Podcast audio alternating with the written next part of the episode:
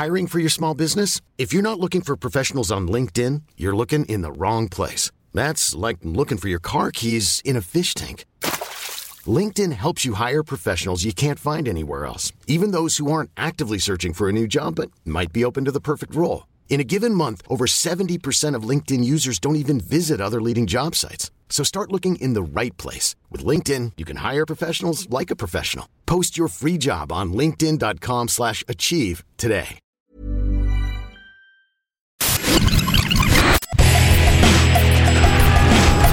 Dans Stéroïdes, le podcast qui fait l'exégèse des gros bras. Avec Stéphane Moïsakis et Yannick Dahan. Bienvenue dans ce nouvel épisode de Steroids, le podcast. Cette semaine, euh, on va euh, du côté des États-Unis, comme assez souvent, hein, j'ai envie de dire d'ailleurs, tu vois, euh, pour parler d'un polar un peu brut de décoffrage, un petit peu oublié, j'ai l'impression aujourd'hui. Un polar qui date de 2006, qui s'appelle La peur au ventre de Wayne Kramer, Running Scared en anglais. Euh, je suis avec mon ami Yannick Dan pour en parler. Salut Yann. Salut.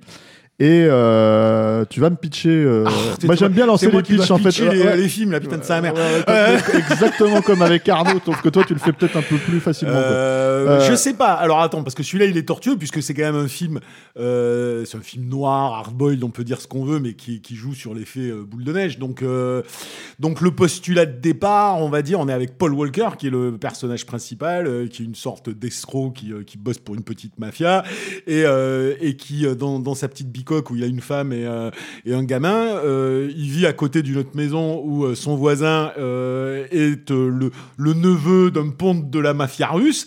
Les deux gamins de chaque maison sont super potes et tout ce que tu veux. Et, Paul Walker, un soir de, magouille, après avoir fait un, un shoot-out avec, avec ses potes mafieux, revient et doit planquer un gun. Euh, Qui a servi à tuer un qui a flic. servi à tuer un flic. Donc il planque le gun chez lui sans se rendre compte que son fils et le fils du voisin ont vu où ils avaient planté euh, le gun. Et comme le fils du voisin, euh, enfin le- les voisins sont des, des mafieux russes complètement fucked up, le gamin, le, le gamin du voisin décide de piquer l'arme pour aller buter Son père, son beau-père, en son fait. père, son beau-père, ouais.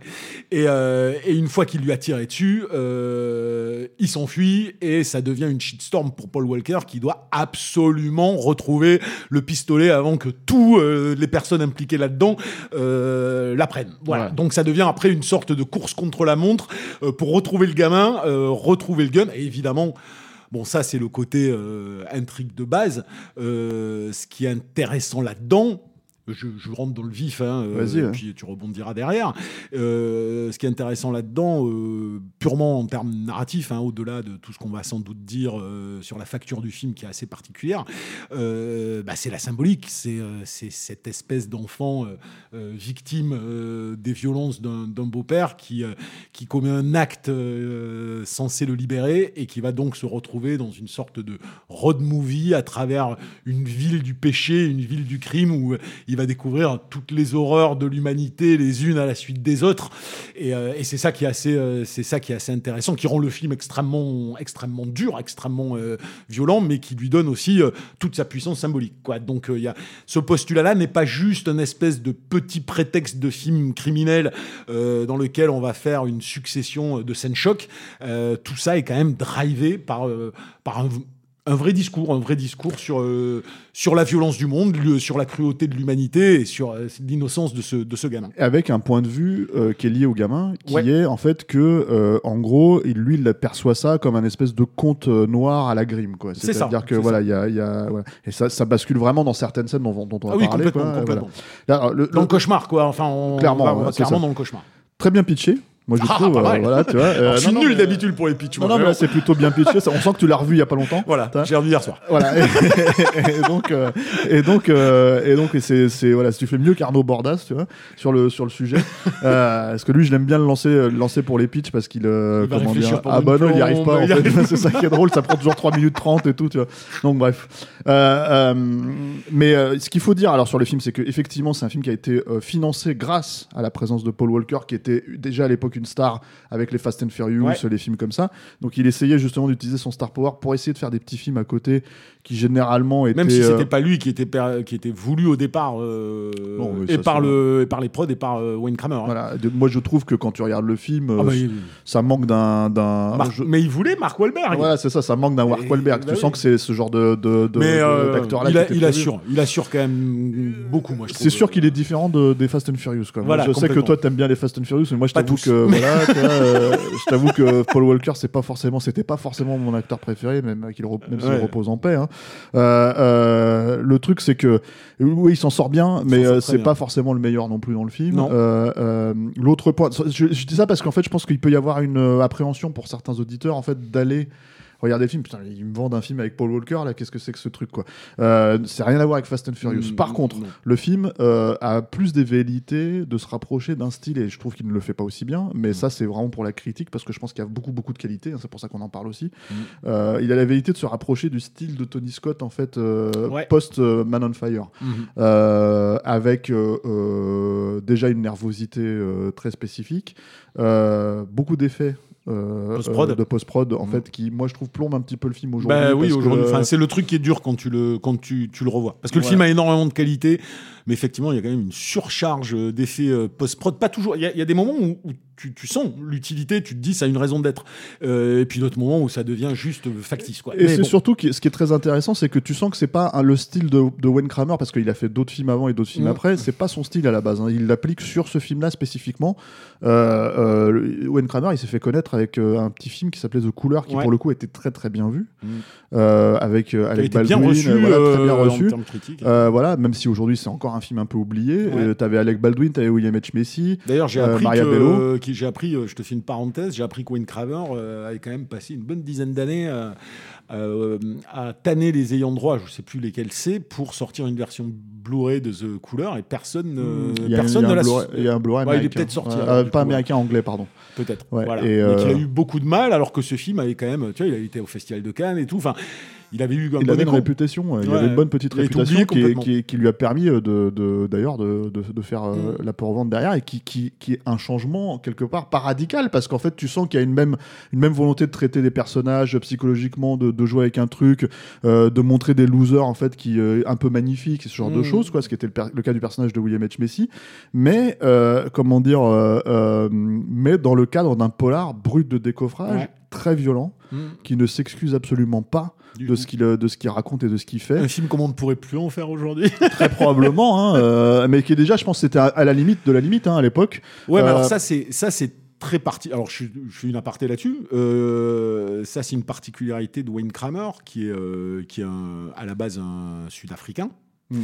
Sud-africain qui a, très très mal vécu euh, ben, l'apartheid et énormément de choses euh, qui- qu'il a pu voir dans son pays et qu'il l'a dit lui-même à plusieurs reprises que en fait euh, toute sa cinéphilie s'est faite sur la base de films censurés les, les trois quarts du temps.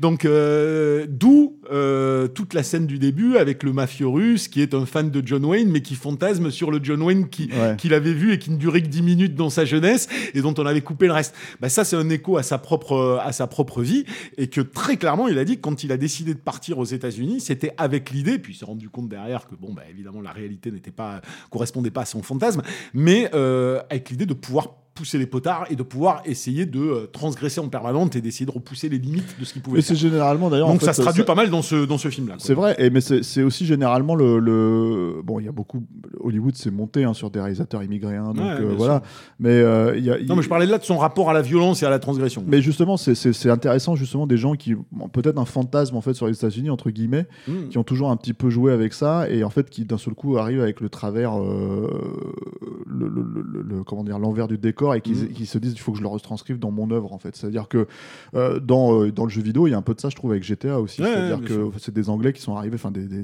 des Écossais qui sont arrivés, qui, euh, qui comment dire, aux. États-Unis, qui découvrent d'un seul coup ce que c'est vraiment d'habiter là-bas et d'être d'être un membre de cette société.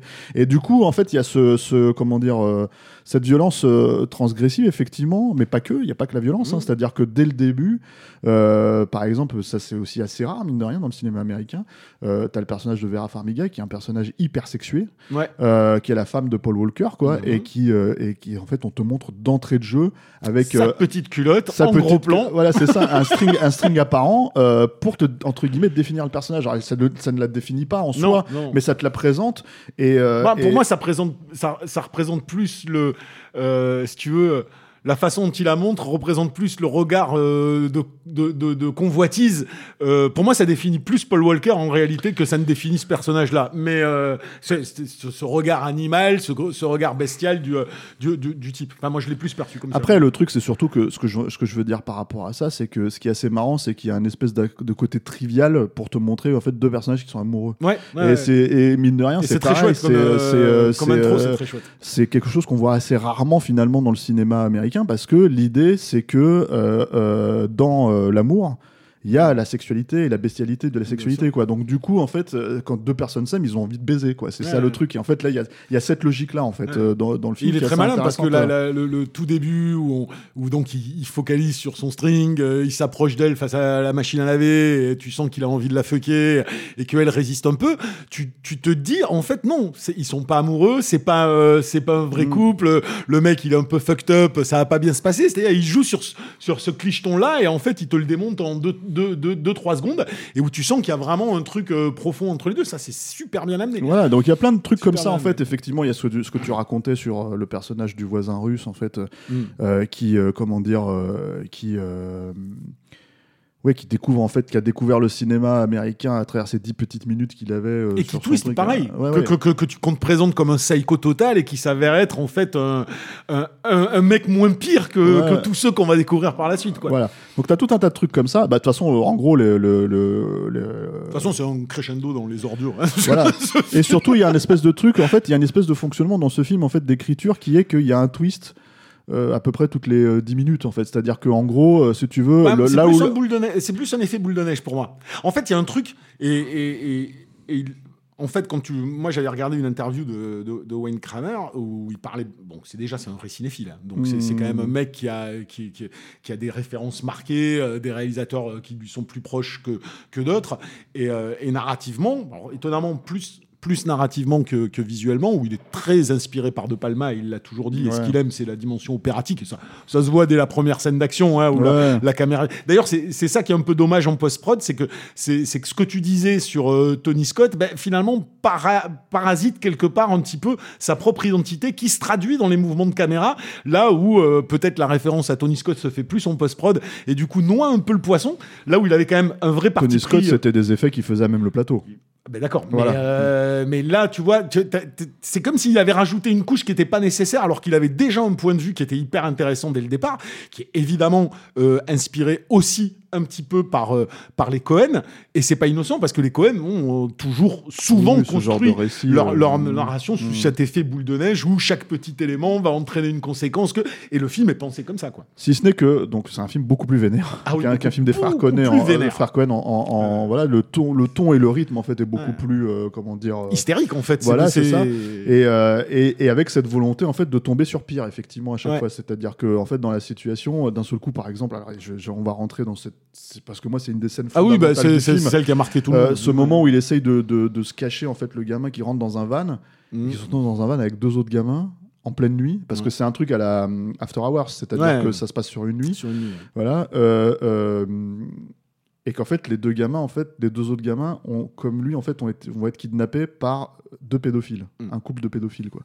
Et donc là, on tombe sur, euh, sur euh, une scène très étrange euh, qui va, en fait, virer. Alors, on spoil un peu, hein, je suis désolé pour. Ouais. pour euh, voilà.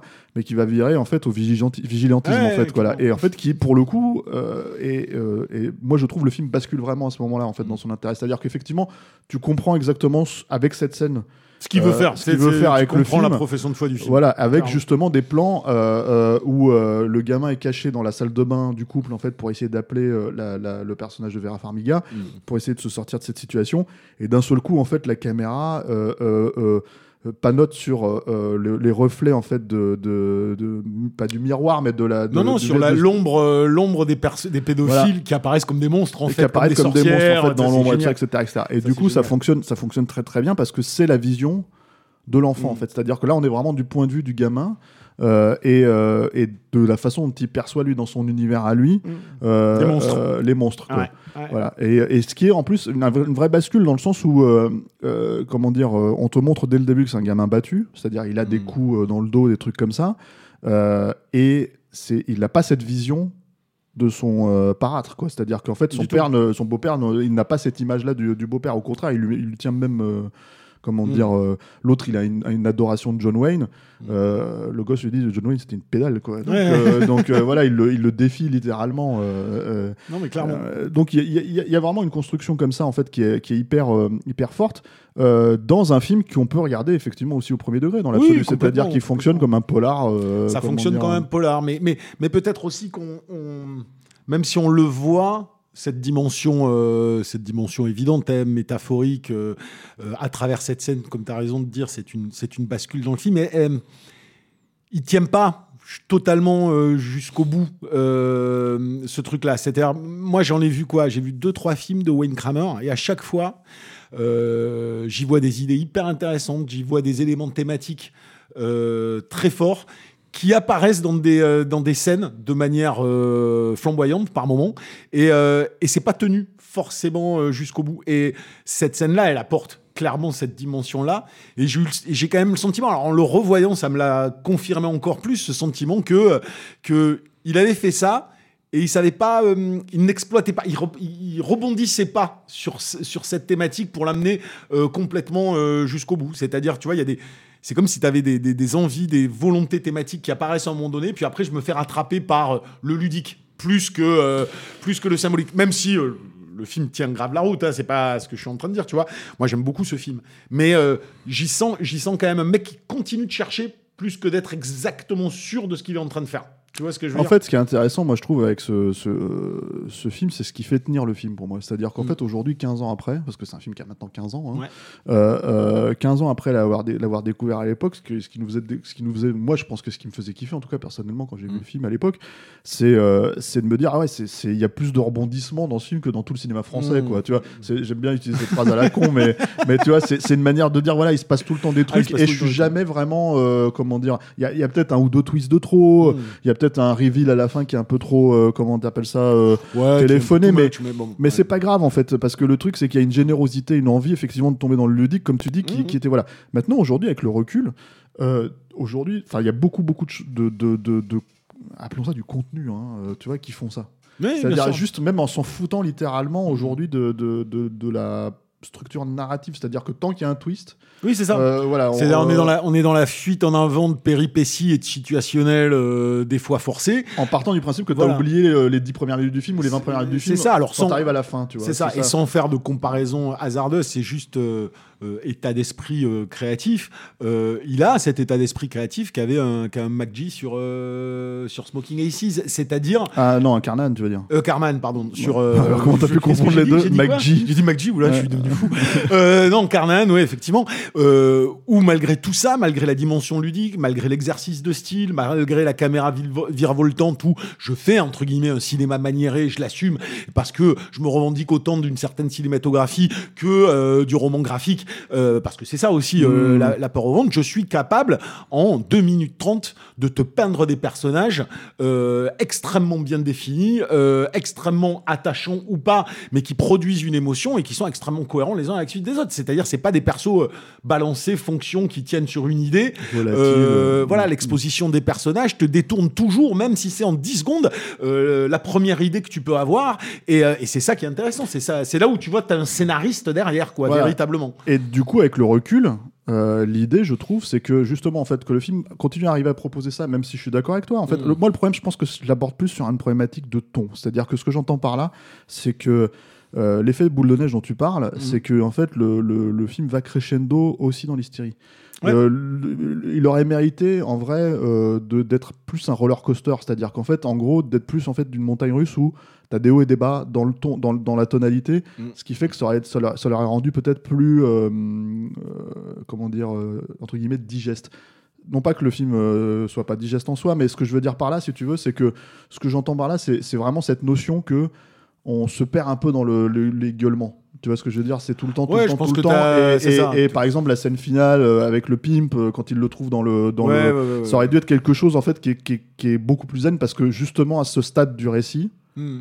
Ils ont géré plus ou moins ce qu'ils avaient à gérer. Oui. Et il reste Mais- ce connard-là à, à- à terminer parce qu'en fait il était dans le récit, Hmm. mais en fait ils auraient dû l'aborder de manière beaucoup plus euh, mais je pense euh, que en même temps, le parti pris. zen entre guillemets. Ouais, quoi, tu mais vois. le- je pense qu'il avait cette volonté de, de- de- d'asphyxier le, le- le spectateur. Je pense que, je pense que oui, ça aurait peut-être donné un film entre guillemets plus digeste. Je suis d'accord parce que parce que tu te le retapes et effectivement c'est cohérent quoi. Genre, oui, oui, et puis c'est un rail de, c'est un rail difficile, mais euh, je pense qu'il y avait vraiment ouais cette volonté de, de- tu sais, la scène de début. Et quand même, euh, elle se pose là, euh, en hystérie, en mouvement de caméra. euh, Ah, mais elle est cool. euh, elle est cool, hein. c'est- c'est- Il y a un plan au ralenti avec le mec qui dégage Ah non, contre le mur avec le. clair, le- non, elle Elle est vénère, elle a déjà plein d'idées de réel, elle est déjà, tiens, regarde comme je filme, donc, mais elle est déjà anxiogène, quoi, en termes de, de- d'intensité. C'est, et après, t'as clairement cette idée, je vais pas débander, je vais pas débander. Mais justement, en fait, il y a ce truc, il y a ce truc où il pose des, des effets de mise en scène, en fait, on va dire, de narration même, Mm. Euh, en essayant de dire alors comment ça s'est passé? Vous avez ce point de vue là, mais je vous montrer l'autre point de vue de l'autre côté. Et du coup, il le fait deux trois fois. Et ça, ça fonctionne plutôt, plutôt bien parce qu'en fait, il- c'est quelque chose qu'il a pensé sur le plateau. Ouais. C'est-à-dire, c'est le reste, en fait, les effets, euh, les effets euh, de post prod qu'il a rajouté derrière pour, on va dire, euh, intensifier encore plus le film Mmh. Qui bon moi je trouve un, un petit peu vieilli euh, parce que à l'époque on pouvait se dire bon c'est cool euh, le Mm. mec il est le mec c'est clair il a vu Tony Scott il a vu Ouais. Man on Fire il a vu Domino je sais pas quoi il rajoute ces trucs là mais euh, et puis c'est pas aussi par exemple Domino ça va très très loin hein, pour Ouais, le coup Non, mais moi j'ai du mal, même avec Domino, moi j'ai du mal. bah Domino il y, a des- il y a des trucs super mais c'est vrai que c'est vrai que bon je- pour le Mm. coup il a pas le scénar qui va avec moi je trouve. C'est c'est-à-dire il a, il a un scénar un peu plus couillon Tony Scott là-dessus que, que Man on Fire quoi. Man on Mais- Fire il mais- avait une vraie charpente du coup pour moi c'était oui, vraiment Puis même quand repenses là sur euh, la peur au ventre, il y a cette espèce euh, de démonstration euh, d'exercice de style ludique dès cette première scène où tu as quand même un petit peu ce côté je mets toutes ces cartouches un peu dans tous les sens. À ce moment-là, je te fais un truc qui- qui est fou et qui n'est pas forcément euh, repris euh, tout le temps par la suite. À certains moments, il ose des plans, à certains moments, il fait, il fait de l'opératique euh, à, à sa manière.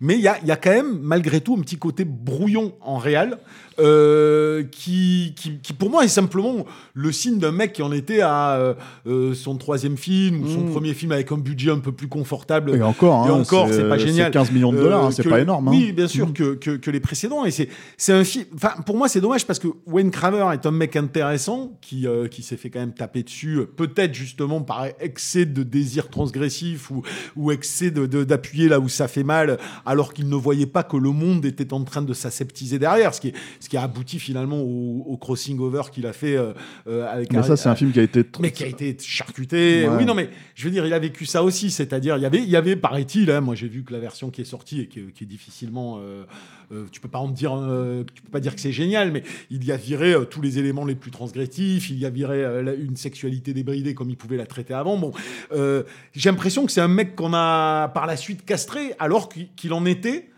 à, à, à mûrir. À mûrir. Moi, je pense que même La peur au ventre est encore un travail d'expérimentation où je cherche la façon dont j'ai envie de raconter les histoires. Et petit à petit, il aurait sans doute gagné dans cette zénitude que tu évoquais tout Bah, à l'heure. je parle de zénitude, c'est pas de la, c'est pas tout à fait de la zénitude, mais en tout cas, si tu veux, par exemple, c'est en fait pour regarder les, le- les besoins de la scène et de la traiter de manière Ouais. adéquate. Et en fait, je trouve que justement, en fait, euh, parce qu'on a un petit peu expédié cette scène euh, vite fait, mais qui est, qui est- une scène charnière hein, dont je parlais, Euh, c'était scène la la scène des pédophiles. C'est une scène sur laquelle il fait ça. C'est-à-dire, Ouais. en fait, il regarde les besoins de son récit.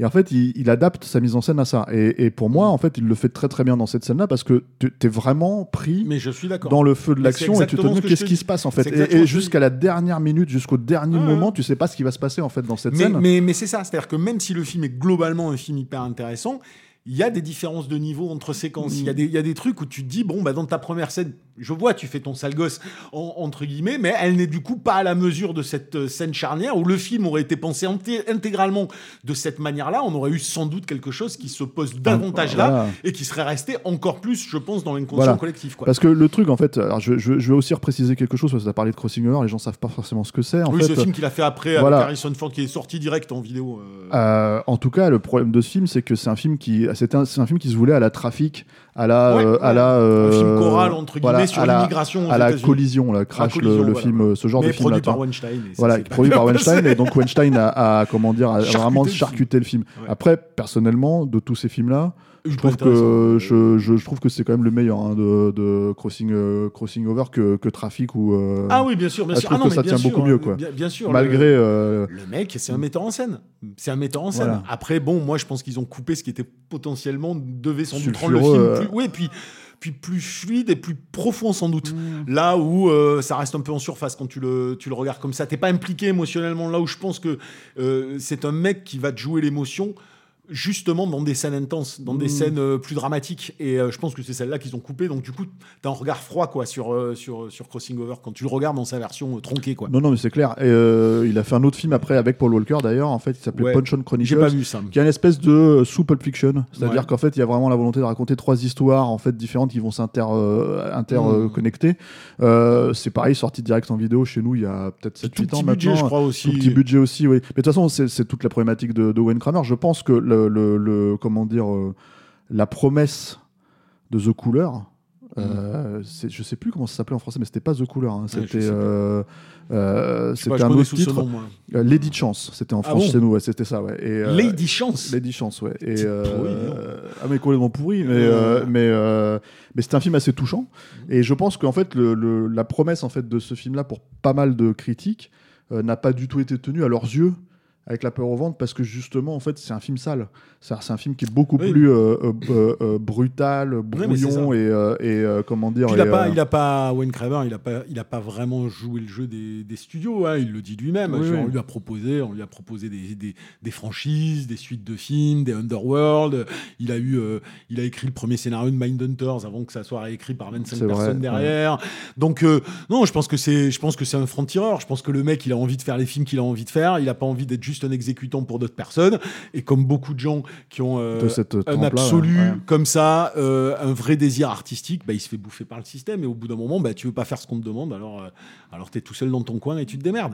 Mais là, je sais pas ce qu'il a fait depuis ce dernier film dont tu parles. Je sais pas, je sais pas où il en est. Bah, il travaille euh, sur des projets, mais le problème, c'est que voilà. c'est ça, ça donne, ça tombe sur rien. Je pense qu'il a pas forcément euh, non plus. euh, il avait des incointances avec Paul Walker, hein, par exemple. Ouais. Paul Walker était très très fier du film. Lui, apparemment, il était même. euh, euh, apparemment, il cherchait à faire d'autres films comme, euh, comme celui-là, comme Ouais. euh, La peur au ventre. Après, le, on, on a bien vu, le monde il a changé, c'est plus la même chose. Peut-être que Wayne Kramer devrait aller vers, vers les plateformes où il aurait peut-être plus de possibilités de mais faire même des là, trucs. je suis même pas sûr que Mais- qu'il soit attendu en fait, puisque en fait, c'est pas un réalisateur. euh, voilà. Et le, le truc avec Paul Walker, c'est qu'il était déprimé apparemment par, les, par le manque de succès du film. Il faut, Ouais. faut dire que le film a été un peu bazardé par New Line. hein. Ouais. Je pense que même ils se sont dit bon, C'est un peu vénère là. C'est un peu, c'est un peu, voilà, c'est, à se demander.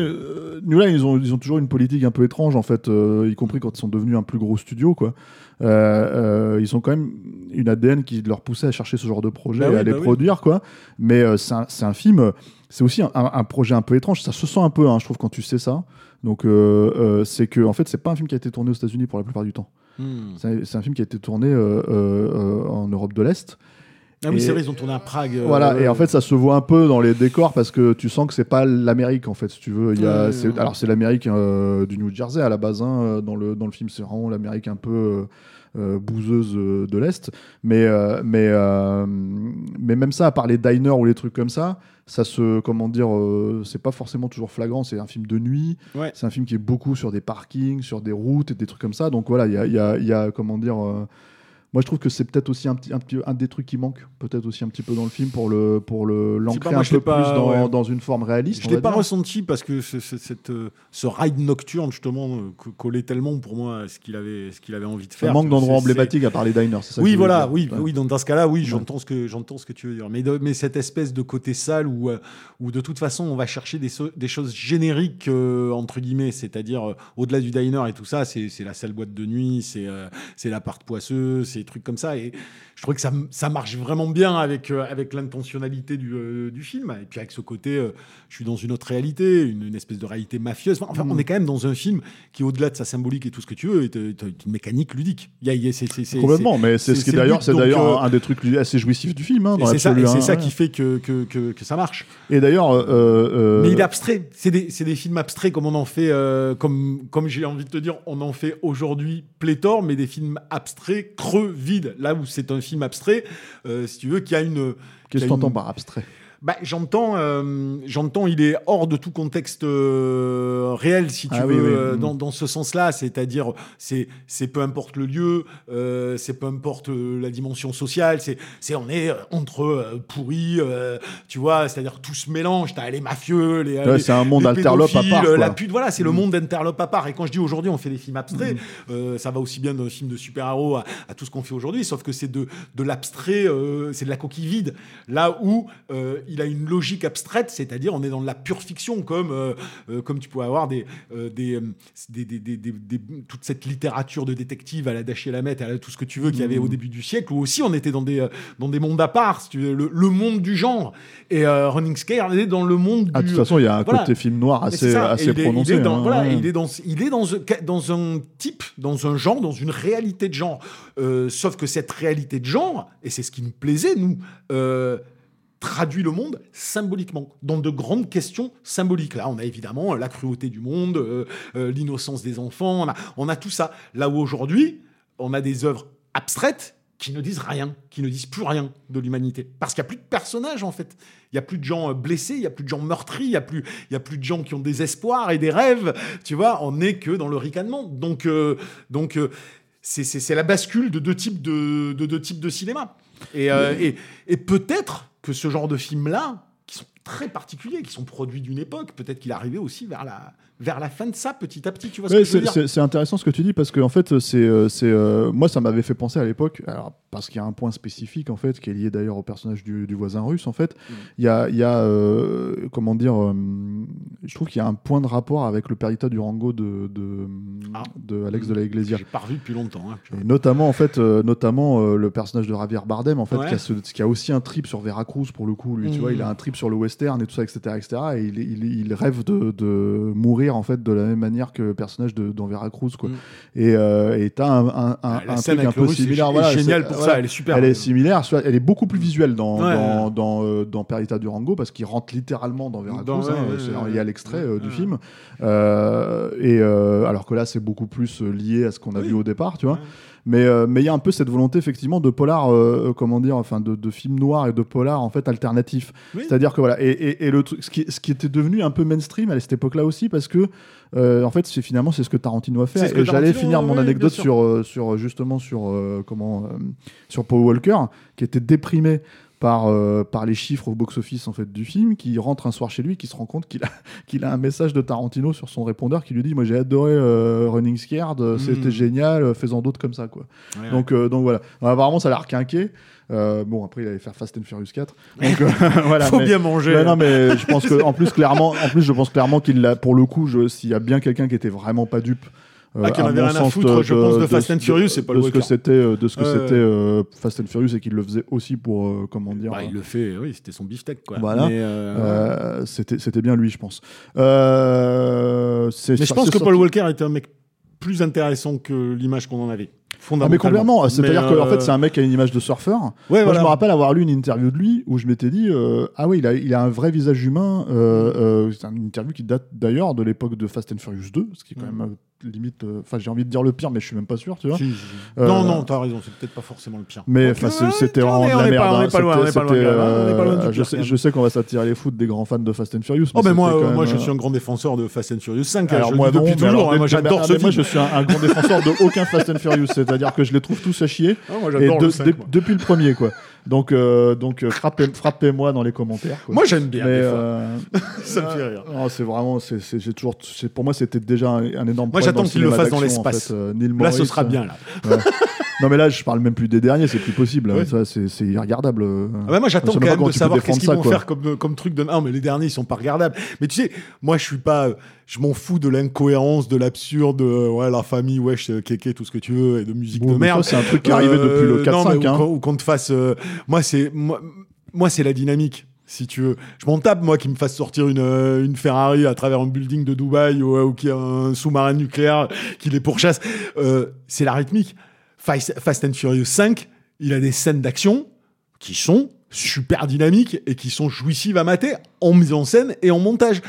Et, et d'autres Ouais, sont enfin, la complètement en ratés. et le montage de Fast and Ah, c'est des clips de Booba. Qu'est-ce que tu racontes là alors, Enfin bon, bref, allez. Bon, bref. Euh, on en On plus, en fera pas- un jour, un jour, on fera un stéroïde d'une heure et demie sur la saga Fast and Furious. Je suis pas sûr. Et, euh, et je les regarderai tous et j'aurai plein de choses Ah, mais moi, intéressantes le à problème, dire. c'est que moi, j'ai rien à dire sur ces films-là, donc. euh, Bah, on trouvera quelqu'un d'autre avec Arnaud Bordas, j'en parle. Je suis sûr que ça. l'intéresse. On parlera de la dimension christique de Fast and Furious. ça l'intéressera. pense qu'il en a même pas vu un seul, je crois. Tu vois, il a- crois que même le 5, il l'a Mais pas ouais, vous vu, êtes quoi. chiant là. Il faudrait trouver, euh, il faudrait trouver une autre personne qui puisse aimer ce genre de conneries. Bon, écoute, tu vas arrêter d'hijacker ce, podcast là, tu vois. C'est euh, c'est on est- c'est un podcast sur la peur au ventre. et on finit euh, sur euh, Fast and Furious. Ben on oui. finit sur Fast and Furious. Euh, euh, oui, mais en même temps, c'est- effectivement le problème, c'est que c'est ce qui reste de, de Paul Mais Walker. C'est même euh, d'ailleurs euh, autour de Fast and Furious 7, c'est le, le trip en fait qui a été fait à l'époque à la sortie du film. Ah en oui, tout cas, je sais pas aujourd'hui, mais c'était il y avait un espèce de délire autour de sa mort et, de, et de, de la mort du personnage et de la sortie de route dans, du on, est personnage. dans, on est dans le dogme de l'émotivité euh, facile et euh, de, Et de, de l'affichage de, euh, Pour moi, c'est surtout euh, la. de, larmoyante, tu vois, de, euh, de, de ses croyances. C'est assez. La période est pathétique, donc forcément le traitement des films l'est tout autant. Oui, mais là, ce que je veux dire par rapport à ça, c'est surtout que c'est la démonstration du fait que les gens sont tombés amoureux non pas de l'acteur, mais du personnage, si tu veux, Ouais. et qu'en gros, c'est ce qui, c'est c'est sur ça qu'ils pleurent en fait. Euh, et pour revenir, pour rebondir sur ce qu'on disait, oui, moi, je me rappelle d'une interview de cette époque-là où euh, il était beaucoup plus. Je me suis dit putain, mais en fait, euh, c'est pas du tout le surfeur à la con. euh, Ouais. Tu vois, c'est pas. Moi, quand j'ai une interview, je, je, là, c'est pareil, je vais pas me faire des amis, mais quand dis une interview de Matthew McConaughey, je me dis mais il est complètement creux ce mec. Tu Mm. vois, enfin, je veux dire, c'est du flanc euh, Ouais. comme moi, j'aime pas du tout Matthew McConaughey, donc c'est du flanc comme c'est du flanc à l'é- à l'écran, tu vois. Mmh. Mais alors que Paul Walker, je me disais, putain, il y a, il y a une. Enfin, Je suis pas d'accord avec toi sur Matthew Euh, McConaughey. c'est pas grave. Mais c'est pas Euh, grave. ouais, Mais c'est ouais, pas on grave. pas- On, c'est pas un on podcast fera non un plus. stéroïde sur Matthew McConaughey. je, j'exige, s'il vous plaît. voilà, Parce que je ne suis pas d'accord. ça suffit, quoi. Mais voilà, je me disais, il y a, il a, il a quelque chose d'un peu plus. euh, il va chercher quelque chose d'un peu plus profond que. que Mais il y a toujours l'image de euh, l'acteur de oui, Fast il y and a Furious. toujours, il y a toujours eu un peu ça. Michael Bean était pareil. On, on a essayé de nous vendre à une époque entre guillemets après Terminator comme euh, tu vois le jeune premier. Tout ça. C'est un mec vraiment vénère. Mm. Il paraît vraiment badass quoi. Pour le coup, le mec, le mec, il est dix fois plus badass que les rôles qu'il joue quoi. Tu vois. Ouais. C'est ça qui est, ça qui est chouette aussi avec Garde certains. tes cartouches parce qu'on est censé enregistrer un épisode sur Time Bomb. Ah quel Qui plaisir. arrivera Joie. Voilà. Donc, euh, La peur au ventre, c'est disponible en, en, en Blu-ray. Ouais. Euh, franchement, si vous l'avez pas vu, ça, ça vaut vraiment ça le vaut le coup, détour. ouais, ça Euh, c'est euh, vraiment une de ces petits polars en fait un peu disparus aujourd'hui, mais qui valent vraiment le coup d'être vus. Euh, merci Yann. Bah, Merci plaisir. à, merci à la technique. Je n'oublie pas de le remercier cette fois. Euh, merci, à Merci tous nos- Alain. Merci à nos auditeurs, euh, merci à nos tipeurs, c'est grâce à vous qu'on qu'on- qu'on est aussi euh, pro, prolifique. Euh, si vous voulez nous soutenir, c'est sur euh, Tipeee, euh, 3e.com et les mots-clés sont Capture Mag. Vous pouvez nous écouter sur tous les agrégateurs de podcasts. On a migré sur Acast aujourd'hui. Si vous voulez télécharger directement le MP3, c'est là-bas que ça se passe. Sinon, il vous reste les autres solutions hein, Spotify, Deezer et SoundCloud aussi. Et moi, je vous dis à la prochaine avec un prochain film.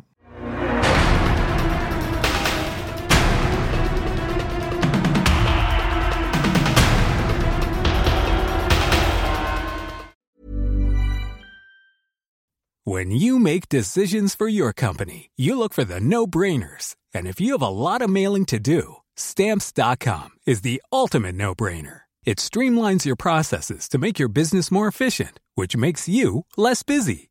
Mail checks, invoices, legal documents, and everything you need to keep your business running with stamps.com. Seamlessly connect with every major marketplace and shopping cart. Schedule package pickups and see your cheapest and fastest shipping options from different carriers. With rates up to 89% off USPS and UPS rates. And with the Stamps.com mobile app, you can take care of mailing and shipping wherever you are. Make the same no-brainer decision as over 1 million other businesses with Stamps.com. Sign up with Code PROGRAM for a four-week trial, plus free postage and a free digital scale. No long-term commitments or contracts. That's Stamps.com. Code PROGRAM.